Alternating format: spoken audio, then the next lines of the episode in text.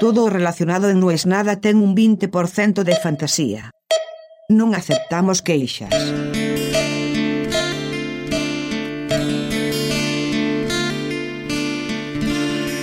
que hay cosas que a quién se la preguntas. O sea, hay cosas que tenés con quién hablarlas. Hay cosas que sí, bueno, no, mira, si es que tengo que comprar ropa, le pregunto a tal que la tiene clara. Si, si tengo que eh, preguntarle qué computadora, eso no le preguntes a nadie porque a todo el mundo le rompe las pelotas que les preguntes qué computadora comprar. Pero tenés alguno al que eventualmente podrías romper las pelotas. Pero a mí lo que me pasa es que por lo general cuando pienso en términos de éxito, no tengo con quién hablar. ¿Por qué? Porque los que por lo general la gente considera exitosos no son los que yo considero exitosos, o si coincide que yo considero exitoso, la mayoría de las veces son gente con la que no me interesa hablar. Pero, como los sueños sueños son y Berugo Carámbula los convierte en realidad, se me prendió la lamparita y dije, pará, hay un chabón que sí, que acá yo hablé de su trabajo, que me encanta lo que hace y que además le va bien. Y que entonces eh, por ahí es la persona con la que tenemos que hablar. Y encima de todo, esto parece que fuera a propósito, pero no lo es, no es una bola que dice Homero.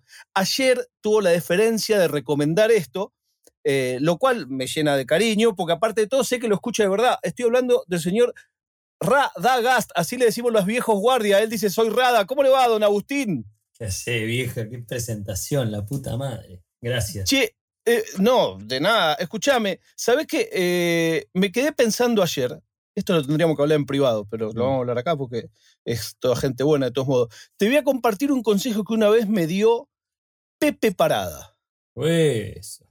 Dale. Que en paz descanse. Que en paz descanse. Parada, para los jóvenes o los no argentinos, era como el representante artístico, tipo que trabajaba con, con Olmedo, con, con todos los grandes. Y un día yo lo entrevisté para Torrantes, año 97, lo entrevisté. No era que, che, quedamos una entrevista. Lo encontré en un café, nos pusimos a hablar, no sé qué, chabón me tiró buena onda. Es lindo eso, ¿viste? La primera vez que Claro. empezás a hacer cosas que alguno te saluda y dice, ah, este chabón me conoce, yo lo vi toda la vida en la tele, me conoce a mí. Sí, sí, sí, Y él me dijo, che, Fierita, no sé qué, y se para. Cuando me dice eso, se para. Le digo, ¿qué pasa, Pepe?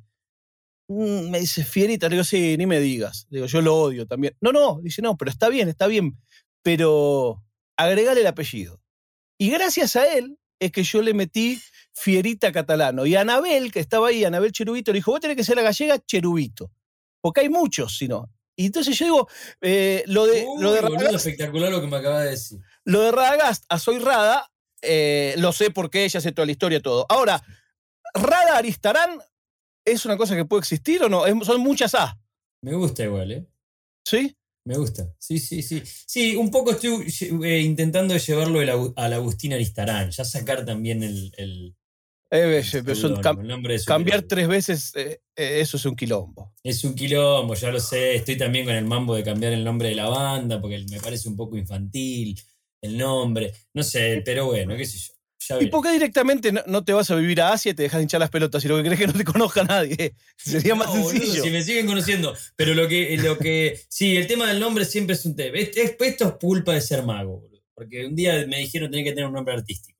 Y me hubiese llamado Agustín Aristarán y no tenía ningún problema. Sí, pero a su favor. eh, Encima, perdón, es un apellido de mago, Aristarán. claro. Y, la gente no te pregunta de director de cine, no te hacen ese, ese Sí, asunto. si soy sobrino, hijo, ¿qué soy del director de cine? Nada, le digo, es otro apellido el mío. No tiene nada que ver. Pero son, bueno, no sé si son tan otro apellido. No Sí, estoy boludo, tan de acuerdo con eso. Aristarán. Sí, por eso, pero ten en cuenta que los apellidos, para nosotros que hemos nacido en la Argentina, son medio una lotería, porque era el chabón que cuando entraban los inmigrantes escuchaba lo que se le cantaba Sí. y dale que va. Bueno, ahí dejaron de ser familiares. Cuando le Bueno, yo tengo un primo hermano de mi padre, Sí. eh, que es de la misma generación de mi padre, y son catalanos con dos T. ¿Y por qué? Porque Ah. cuando los anotaron, a uno le se le cantó la bola ponerle No, dos T. claro. No, no, pero del director de cine no tengo nada que ver. Aristarán. Pero Vasco-. Vascos sí son. Sí, Vasco, sí. Y. Aristarain también. Sí, ¿no es armenio Aristarán? No, yo creo que no. No. Aristarián sería armenio. Ah, Aristarián, claro, tal cual. No, no, Aristarán. Aristarain para mí es vasco. Aristarán hay un pueblo en el País Vasco que se llama Aristarán. Entonces el que está mal anotado por ahí es él. Por ahí es él. ¿Ves? Alistaray, forro. Está Forro. mal anotado. no existí, gato. No existí mucha película, pero mira, mal anotado. Pupi. Escuchame una cosa. Eh, bueno, nada, te dejo esa inquietud. Eh, Lo voy a hacer. a, a mí me pasaba mucho también que cuando quería llamar para manguear algo en, in- en instancias formales, me daba vergüenza decir fierita. Pero Claro. si decía Guillermo Catalano, no funcionaba el No mangazo. funcionaba el mangueo. Entonces, mira lo que pensé una vez. eh, inventar que Fierita era un apellido. Entonces decía, sí, de parte de quién? Diga de parte del señor, del señor Fierita catalano, es mi apellido, como si fuera una palabra sola. Pero bueno, suficiente hablamos de mí, hablemos de vos. Escuchame una cosa. eh, a mí me encanta que te vaya tan bien como te va, Gracias. porque lo que haces tiene mucha sustancia y porque eh, nosotros nos conocemos hace muchos años, de, de cuando él era joven y yo ya era viejo, eh, pero nunca, esto me pone muy contento, hablamos muchas veces, últimamente hablamos más que nunca, Sí. hablamos muy seguido, y nunca hablamos de guita. Y eso me alegra muchísimo, porque hablar con alguien a que le vaya bien y que el tema no sea cambié el auto, la pileta o lo que sea, eh, habla bien de esa persona. Nunca hablo de guita. Con nadie. Por ahí, con- sí, por supuesto, con, con la gente muy íntima, pero tampoco es que es un tema de conversación la guita. Pero más de conversación, digo, tampoco es que lo escondes. A lo que voy es, no, es, no, no siento yo que sea como tu, tu zanahoria, tu driver. que no, nunca escuché que me digas, voy a hacer esto, que es una cagada, pero es plata. Nunca. No, no, pará, la guita me encanta, ¿eh? La- la- me, me gusta ganar guita, me gusta vivir bien. eh, siento que en mi vida me imaginé que iba a vivir como vivo, pero, pero no, no es mi zanahoria la guita ni en pedo. Eso, eso, eso, eso me gusta mucho. Y entonces, en ese marco, entonces tiene más sentido todavía eh, y más alegría me das que te vaya bien. Porque te va bien porque querés hacer las cosas mejor. Hay un ejemplo de esto, ahora lo puedo contar ya porque lo, lo hiciste en, en el Cosquín Rock, que es la canción nueva que estás por sacar. Sí. Es una canción que cuánta gente eh, participa de esa canción, cuántos humanos hay. Y somos nueve, diez, creo. Ah, los de la murga no son humanos, qué lindo que sos, ¿eh? No, boludo, eso. Bueno. Sí, sí, es que somos así. Somos cinco de la banda, más cinco de la murga, diez. Pero el otro día en el escenario eran más todavía. No, éramos diez, boludo, en total. Ah, sí. Sí, sí. Mira, pensé que eran más. Bueno, a lo que voy es, aún eso se puede hacer con uno solo. Se puede mentir. Sí. Eh, eh, si vos estuvieras atrás de la rascada, como le llamamos, es, lo haces más, más chiquito, más fácil. ¿Para qué te vas a meter en quilombo? ¿Para qué vas a duplicar la cantidad de gente? Bueno, eso habla de cómo a vos te gusta laburar. Eso a mí Sí, me un gusta. poco No, me odian los productores porque, che, tengo que llevar a cinco personas más, pagarle a cinco personas más por una, Por una canción. al final. Dale, boludo. Bueno, no sos Ciro. Bueno, pero déjame hacerlo, boludo. Dale, déjame. Hagámoslo que va a ser épico ese momento. Va a ser una anécdota espectacular. Y lo disfrutaste. ¿Qué, boludo? ¿Sabes qué? Darme vuelta. Primero también darme vuelta y sentir esto. Che, toda esta gente también está laburando por este proyecto porque a mí se me ocurrió hacer canciones, por, por la técnica, por toda la gente que viajamos, por todo lo que pasa en el viaje, porque vamos tocando la guitarra y vamos cantando. eh, vale la pena todo. Y, y porque quiero que, que al final diga la gente, ah, boludo, hay una murga ahora. Claro. Hay Claro, una murga claro. cantando acá arriba y se están cagando de risa. Y entonces, hoy tenés abiertos varios frentes. Sí. Hiciste tu primer programa de televisión, que fue Sí. muy bien, programa que la gente eh, lo despidió diciendo loco, me hicieron eh, pasarla muy bien. A mí en particular, esto lo hablo a título personal, me encantó que sea un programa que se puede ver en familia, pero que no, es- no era un programa sonso, eh, donde vos pelaste. Entonces, eso a mí me parece una cosa importantísima. Tenés ese frente. Tenés el bárbaro. frente, el frente del teatro en el Sí. que llenás. Sí, re loco eso. Digo, Hermoso. eso por ahí es como, te diría, lo más extraño de todo, teniendo en cuenta el background, que es, no le pasa a muchos magos en el mundo, en el mundo, de enfrentarse a un teatro lleno. Sí. No es un show de magia también, ¿eh? No importa, pero yo hablé de magos, no de show de magia. Digo, de la experiencia de los chabones que alguna vez aprendimos a hacer desaparecer una carta, de un universo de un millón, por ahí tres, cuatro, cinco, diez, ni cien laburan a teatro lleno. Olvídate haciendo qué. No importa Sí, sí, haciendo qué. Entiendo. Eh, y eso me imagino que también a vos. eh, ese también cambio o esa expansión o es, ese resignificar tu, tu laburo, tu personaje eh, y tu arte, también te hizo explorar esas cosas nuevas. Digo, vos mirás para atrás y en el libro de fotos un día estás haciendo magia en un cumpleaños. ¿Cuántos años hace que fue el último cumpleaños, ponele, que, que hiciste magia? Que hice magia y 8 o 9 años, la última vez. Que animaste un cumpleaños, te digo. Sí, ¿no? que animé un cumpleaños de 9 años. Trabajo. Claro, o sea, no estamos hablando de hace 100. Hace 9 años tenés una platea de 20 personas, 30 personas, 40 personas, 50 personas. Mm. corte A. hace 25, pero hace 25 que empecé. Es como re loco. Claro. Pero digo, corte A, un teatro gritando tu nombre Sí, y vos saltando y cantando con ellos. Sí, sí. Y programando un Luna Park ahora. Para mí es, es muy raro, eh, Fierita, to- todo esto que pasa. Y de verdad lo digo, no lo digo de un lugar de. Uy, no, no me lo merezco. Sí, sí, me lo merezco, boludo. Laburo como un animal. Estoy todo el día Claro. laburando. Resigno un montón de cosas. Entreno, investigo, me frustro. Pero igual no dejo de sorprenderme un montón. Y en el Luna. Park, ¿qué vas a hacer? Revuelto, el espectáculo que hice en el ópera. eh, con, con ¿Qué es? El, el upgrade de, de, Co- de hacerlo en Luna Park, que va a ser una noche especial, claramente. Hasta cuarteto Y- de cuerda va a haber, quiero que sepas. Ay, qué lindo, que los Sí, cómo están puteando, cómo, cómo te están puteando, boludo. Todo, todo, sé cómo me están puteando, boludo. Hace la sal. Vuelo, Hace la sal, dejate romper las No, pelotas, no, no, a Escúchame. Eh, revuelto es una varieté, básicamente. Es comedia, música y y magia. Qué magia mucho. Sí, mucha Qué lindo. ¿Cuánto dura revuelto? Y en el ópera duró una hora 45. Bueno, Al de más mango. está decir que un espectáculo así no lo vimos en, en Luna Park. Yo creo que estoy, estoy intentando hacer memoria. No sé. No, definitivamente no debe haber un acto en el mundo que combine estas tres cosas. No, de verdad, creo que no la hay. Sí. No sé. ¿Hay algún nu- ante- nunca- ¿Vos tenés algún antecedente, alguien que mezcle estas tres cosas? No, no sé. Yo nunca, nunca lo busco así, ¿eh? Como eh, querer tener esa medalla de soy el primero o soy el único. Eh, la verdad es que, que- que en todo lo que hago es, che, yo qué tengo ganas. Ahí me pongo muy egoísta, soy muy egoísta a la hora de, de- de hacer. ¿Qué tengo ganas de hacer yo? ¿Qué Una me porno. divierte a mí? Eh, después vemos si le divierte al público. Tengo la suerte y la fortuna de que lo que a mí me divierte le divierte al público, porque si no, no Claro. tendría. Claro.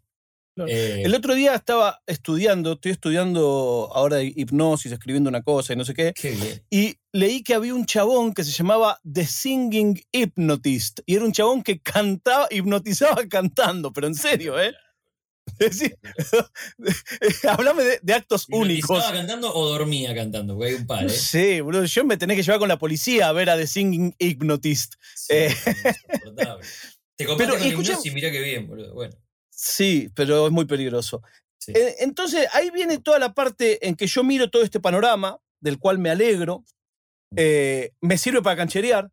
Siempre me acuerdo yo en una época, en un programa de tele que trabajaba mi mujer y llevaban todos eh, artistas mágicos muy buenos, pero a mi gusto estético muy antiguo. Y yo decía, tiene que llevar ragas, tiene que llevar ragas, tiene que llevar ragas. Y hoy le digo, ¿se acuerdan, boludo, de cómo tuvimos que hinchar las pelotas para que suceda? ¡Ja, ja, ja! Y ahora, bueno, pero más allá de eso, eh, yo considero que es un tipo exitoso.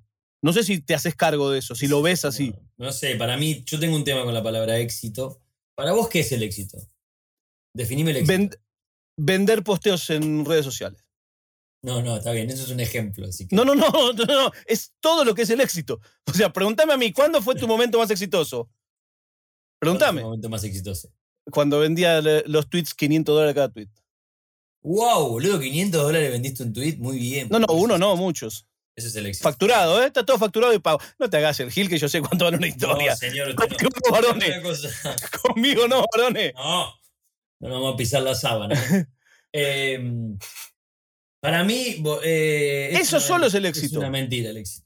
No. No tengo terminada de desarrollarla, no tengo terminada esta teoría. Pero para mí es una mentira el éxito. Dura, eh, dura lo mismo que. Porque, escúchame, cuando La yo fama es una mentira, no el éxito. El éxito es, el éxito Bueno, es, sí, te lo discuto a es muerte. una Mentira, eso estamos recontra de acuerdo. Pero. Eh, El éxito, te digo otra medida de éxito. El éxito no es que vos pongas tu show en calle Corrientes. El éxito es el video que yo vi, no me lo contó nadie, de vos saliendo cuando termina el show, porque cuando empieza el show somos todos capos. cuando termina el show y la gente emocionada, cantando, riéndose, abrazándose y saliendo todo como por la calle corriente. Eso es el éxito. Puede y el ser. que diga que eso no es el éxito, acá lo estoy esperando. Sí, Eso es el que- éxito. Sí, lo que pasa es que a veces el éxito, yo estoy equivocado, a veces el éxito se relaciona con la cantidad de guita o de gente que No. te ve o de quilombo. No, porque en realidad yo me sentía, te lo juro, eh, Fierita, y esto no es una, no es una bajada tipo eh, el arte de vivir o nada. Yo me sentí exitoso siempre. Cuando a mí me preguntaron, siempre que me preguntan cómo estás, yo siento que estoy en el mejor momento. Así No me cuando pasó hacía nunca en mi vida. 47 Fiestas. años no me pasó nunca. No lo dije una vez. No lo dije una vez. fiestas infantiles, semáforo, eh, pasando la gorra o eh, haciendo, llevando flyers a fiestas para que me contraten.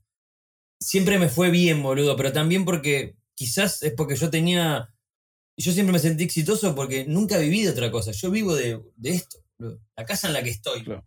Que a Dios gracias. No, que a Dios gracias, boludo, ni en pedo, Dios. Fue gracias al laburo. eh, fue por una valija llena de juguete que tengo ahí, boludo, que yo viajaba. eh, o sea, o porque cuento chistes. Entonces. eh, Sí, pero siento pará. exitoso. Pero para, para, para, para. Yo insisto con esto. Eh, para mí, exitoso es cuando logras tu cometido. Tu cometido no era tener una casa linda. Tu cometido, como vos sos un artista, como vos sos un artista, tu cometido es que cuando terminás lo que vos pensaste un día, quiero hacer tal cosa, a ver si se copan y a ellos les gusta lo mismo que a mí, y pasó. Para mí, eh, eso de verdad es el éxito. Todo, todo, todo, todo, absolutamente todo lo que hago, Fierita, todo. Todo es para que la gente venga a verme al teatro. Bueno, Ahora por estoy eso. empezar a grabar una serie ahora y me encanta actuar. Y por supuesto es un mega desafío y no puedo creer estar en esa serie, real, no lo puedo creer. Canelones. Eh, no, otra. Te lo cuento fuera de cámara porque no te lo puedo ah, contar. bueno, eh, bueno, bueno, señor Netflix, perdón. Sí, no, pero pará, lo, lo de, lo de Canelones Canelones es re también, contra ¿no? mega zarpado. Lo que pasa es que Canelones es comedia. Esto no es comedia, es re oscuro, re bravo y re. Mirá. Pero ahora te lo cuento, pero no importa eso. Pero igual, desafío, zarpado. El director que me va a dirigir es una maravilla. No lo puedo creer. Los actores es como se equivocaron fuerte la gente de casting. Fuerte se equivocó. No, Igual también es para que la gente me conozca más No. y que un día venga a verme al teatro. Es Claro, donde yo me pero no, no. no se equivocaron, no, no se equivocaron. Eh, eso, eh, alguna vez lo hablamos también acá en el podcast, que es mucho más fácil aceptar y aprender a aceptar críticas y puteadas que elogios. Sí, y, y no, no, no, no se equivocan. No se equivo- Después se equivocaron, qué sé yo. A mí una vez me llevaron a actuar a, a Miami, a hacer un piloto. sí. Eso se equivocaron, que a la mitad de la grabación les paré la grabación. Me enojé y paré la grabación de una sitcom. Averiguá, averiguá si me fue bien o mal después, ¿no? ¿Por qué? No, te lo voy a contar, ya que estamos contando, porque si no. Un día yo caigo a Miami, para que vean las épocas, y me entero de unos tipos que eran eh, agencia de representación de Betty la Fea. Capos, en esa época capos. Caigo con un video cassette, toco el timbre, digo, Sí. me gustaría que vean esto, no sé qué. ¿Usted quién es? No, mire, yo no sé qué, soy un muchacho, patapá, papá, papá. Me llaman al otro día para ofrecerme a conducir un programa. Wow. Así, ¿eh? Yo no lo podía creer, estaba en Miami sin laburo, de vacaciones. Bueno, nada, charlamos, que sí, que no. Se empieza a dilatar y en un momento me llama y dice, bueno, mire, hemos pensado que vamos a hacer otra cosa. Vamos a hacer una sitcom, que es una sitcom que trata de un grupo de inmigrantes que aprenden inglés. Siempre, viste, siempre, no sea cosa que hagas de persona normal, ¿no? Eh, y usted va a ser el argentino que es el único que habla bien. Bueno, bueno, genial.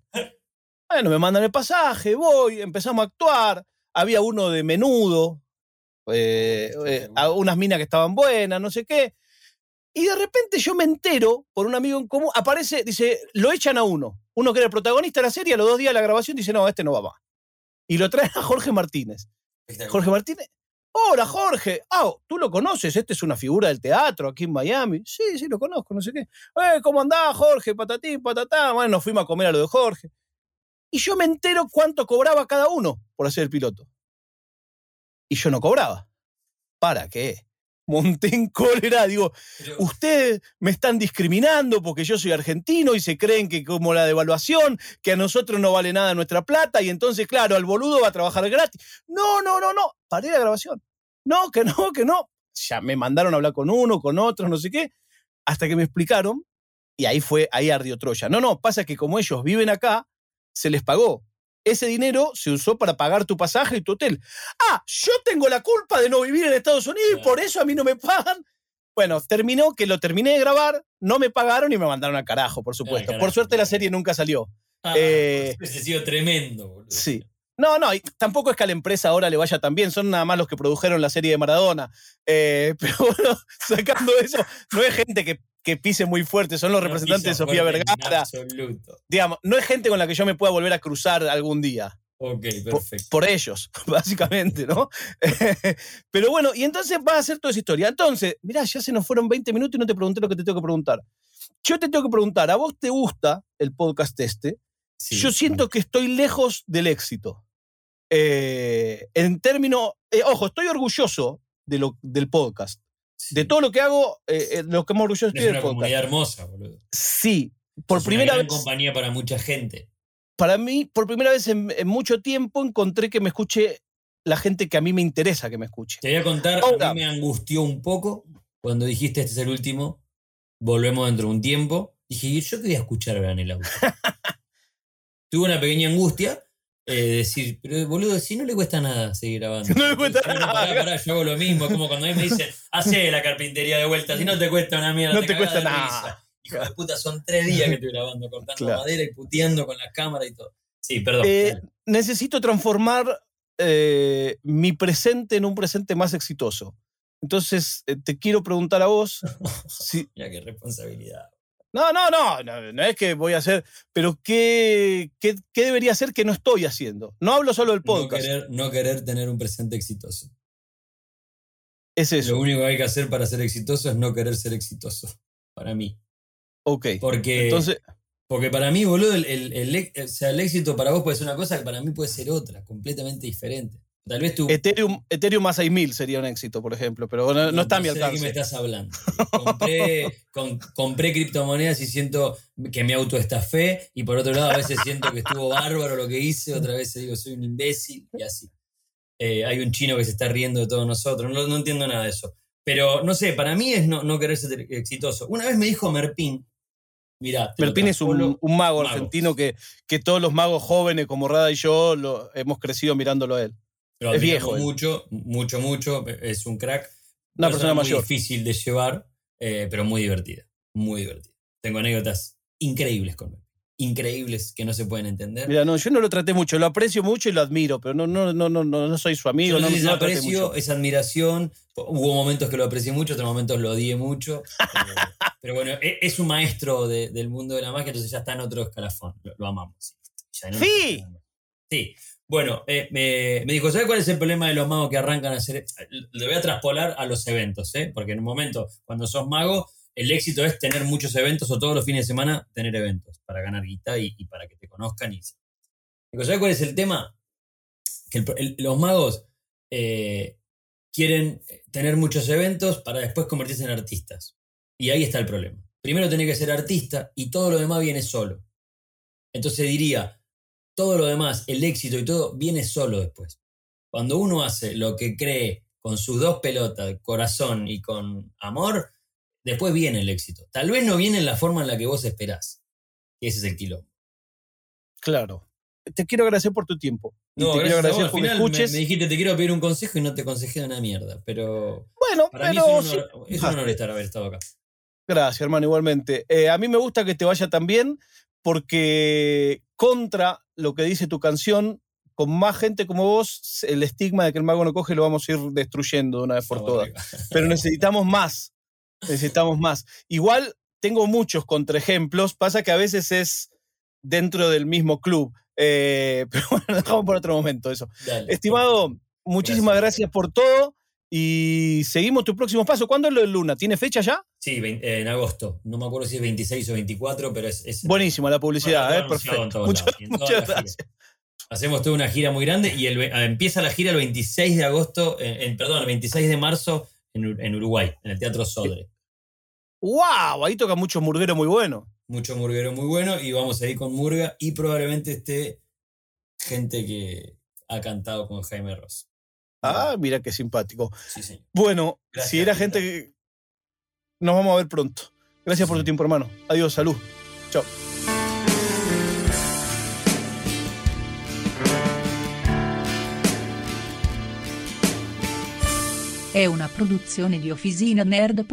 Una